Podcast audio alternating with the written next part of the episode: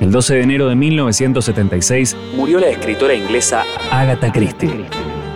Nació el 15 de septiembre de 1890 con el nombre de Agatha Mary Clarissa Miller, en el seno de una familia de clase media alta en Torquay, al sudoeste de Inglaterra. Hasta su adolescencia, recibió educación de su hogar donde aprendió a leer, escribir y resolver operaciones aritméticas. A los cuatro años ya leía fluidamente libros infantiles y aprendió a tocar varios instrumentos musicales, aunque gran parte del tiempo se hallaba aislada de otros niños.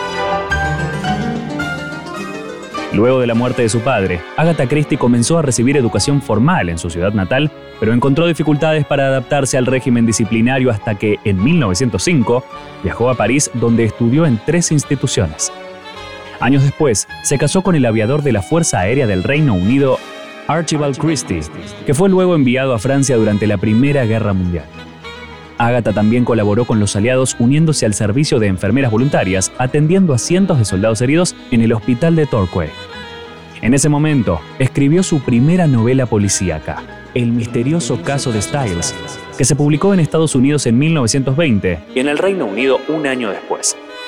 Su primer gran éxito llegó con la publicación de El asesinato de Roger Ackroyd, en 1926, novela que vendió 5.000 copias en la primera tirada y generó controversia por la forma en que cambió las reglas tradicionales de la novela policíaca.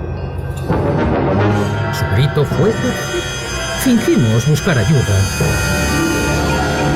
Pero, de acuerdo con el plan, regresamos.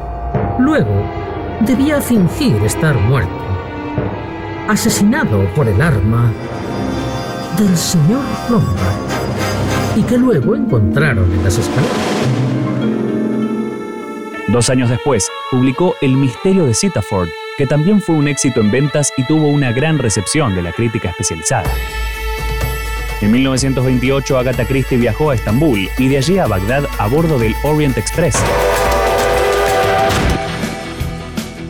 Viaje que le inspiraría para escribir en 1934 una de sus novelas más famosas, Asesinato en el Orient Express, una obra que fue llevada al cine en varias oportunidades.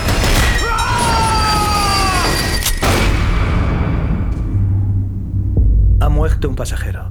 Asesinado. El asesino está en el tren con nosotros.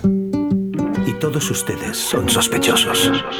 En 1930, Agatha Christie conoció a su segundo marido, el arqueólogo Max Mallowan, al que acompañó durante sus expediciones lo que provocó un giro a su obra que a partir de entonces estuvo influenciada por la egiptología y la arqueología.